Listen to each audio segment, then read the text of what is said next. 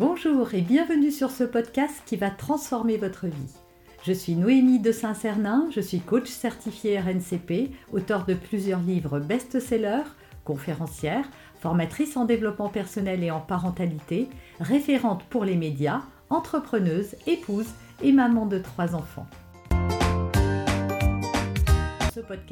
Je partage avec vous chaque semaine des outils, des conseils et des clés concrètes pour vous aider à vous libérer de vos blocages, à améliorer vos relations, à mieux gérer vos émotions, à remettre du sens dans votre vie, à retrouver énergie et positivité et bien d'autres choses encore afin d'obtenir la vie qui vous fait rêver. Bonjour, je suis Noémie de Saint-Cernin, votre coach en développement personnel et en parentalité. On va parler du regard des autres.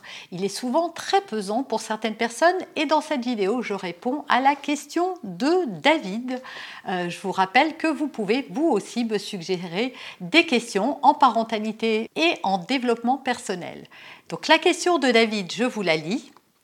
Je me demande si lorsque l'on cherche à tort la validation extérieure, est-il préconisé de se trouver une estime intérieure et jusqu'où peut-on aller Peut-on ou doit-on devenir autonome affectivement? Alors, il y a beaucoup de questions dans une seule question et je vais les traiter les unes après les autres. Alors déjà, revenons sur la validation que l'on cherche à l'extérieur. Et euh, je vais m'adresser à vous, parents, et à vous quand vous étiez petits. En fait, on est éduqué pour chercher dans le regard des autres une validation. C'est un petit peu ce qu'on fait avec les notes à l'école. Hein. On a un professeur et puis il dit c'est bien, c'est pas bien, c'est juste, c'est pas juste. On éduque les enfants avec euh, le regard de l'autre. Et les enfants, quand ils font un dessin, maman dit waouh, il est génial ce dessin. Et l'enfant ne cherche plus à être fier de lui, mais à chercher la fierté dans le regard de son papa, de sa maman et puis de ses professeurs. Et quand il ne fait pas comme il faut et qu'il voit que maman est fâchée parce que euh, j'ai voulu faire un beau dessin mais j'ai mis de la peinture partout, ou j'ai voulu dessiner et puis j'ai dessiné sur les murs, l'enfant ne comprend pas et se dit bah en fait euh, moi je sais pas faire bien et donc je dois voir à chaque fois dans le regard de l'autre est-ce que c'est bien, est-ce que c'est ok, etc. Et en tant qu'enfant, on grandit comme ça en se construisant à travers le regard des autres. C'est pour ça que si vous êtes parent, j'ai fait des tas de vidéos sur comment justement accompagner les enfants pour qu'ils soient fiers d'eux-mêmes et pas d'attendre qu'on soit fiers, nous, d'eux parce que c'est ça qui construit une bonne estime de soi. Et donc en réalité, ce qui se passe, c'est qu'effectivement, hein, euh, euh, David l'a dit dans ses questions, il faut avoir une meilleure estime de soi-même. Et ça, c'est quelque chose qui se travaille au quotidien et qui se travaille déjà en arrêtant de chercher la validation à l'extérieur. En fait, la seule validation importante et le seul regard qui compte, c'est le vôtre moi, qu'est-ce que je pense de moi-même dans cette situation? Et on peut être son propre juge sans être un juge qui euh, se maltraite. C'est-à-dire que c'est une évaluation que l'on peut faire de soi-même et pas un jugement, surtout par rapport aux autres aussi. Par exemple, je ne sais pas, on n'est pas tous doués en tout, évidemment. Euh, on n'est pas tous faits pour euh, être bons en sport, courir vite, avoir les plus longues jambes, savoir cuisiner le mieux, avoir une culture générale importante. Non, mais chacun a des talents et comme le disait Albert Einstein, si on juge un poisson rouge à sa capacité à grimper à un arbre, toute sa vie, il croira qu'il est nul. Or, le poisson, s'il est évalué par rapport à ses talents et ses compétences, ne va plus se croire nul. Or, ce petit poisson, selon sa taille, s'il commence à se comparer au requin qui file à toute vitesse ou au dauphin, eh bien, il va se sentir nul aussi.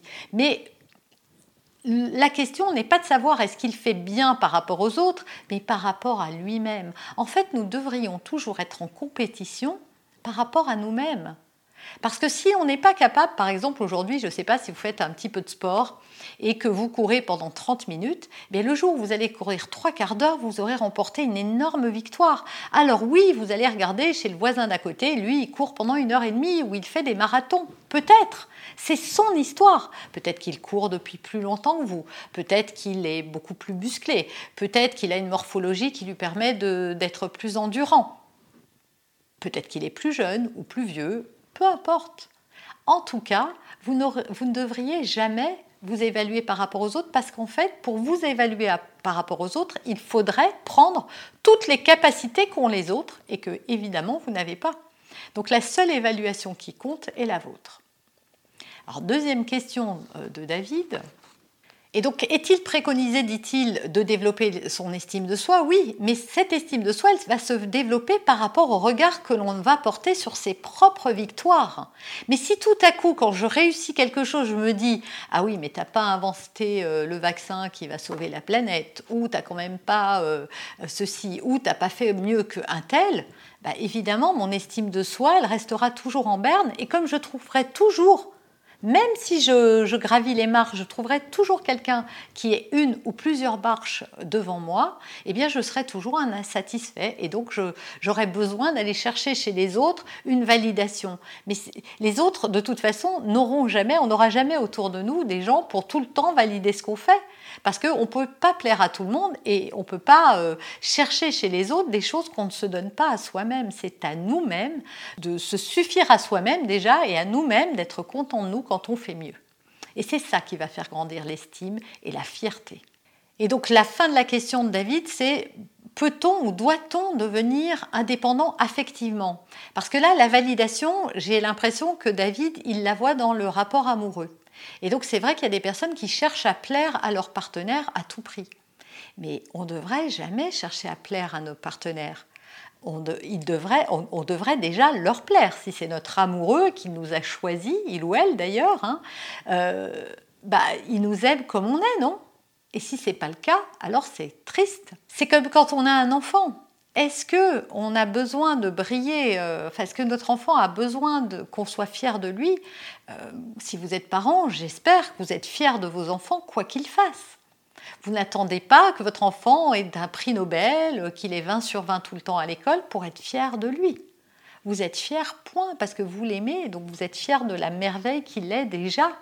Alors oui, peut-être qu'il n'est pas parfait, mais c'est normal, personne ne l'est de toute façon. Donc oui, euh, en développant, en arrêtant de se préoccuper du regard des autres, ça ne veut pas dire qu'on n'a plus besoin des autres.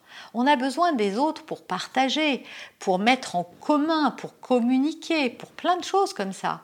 Mais on n'a pas besoin des autres pour avoir une validation. Chercher la validation dans le regard des autres, c'est être tout le temps déçu, parce qu'il y a des jours où ce sera oui et des jours où ce sera non.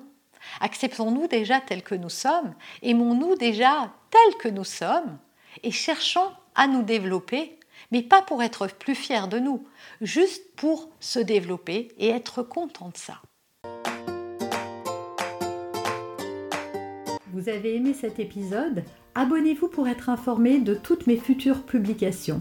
Laissez un avis 5 étoiles sur la plateforme que vous utilisez et un commentaire afin de m'aider à diffuser mes graines de conscience et de bienveillance à d'autres personnes. Vous pouvez aussi, si vous en avez envie, partagez ce podcast à vos amis. Merci, merci d'avance pour votre soutien. Pour aller plus loin, vous pouvez me retrouver sur ma chaîne YouTube, mon site internet et mes réseaux sociaux. Ils portent mon nom, Noémie de Saint-Cernin. Et si vous souhaitez aller plus loin et vous faire accompagner, venez rejoindre mes programmes de coaching et mes accompagnements. Tout est indiqué sur mon site internet www.noémie-de-saint-cernin.com dans la rubrique Mes coachings et formations. Vous pourrez également télécharger gratuitement les coffrets cadeaux que j'ai spécialement concoctés pour vous. À très bientôt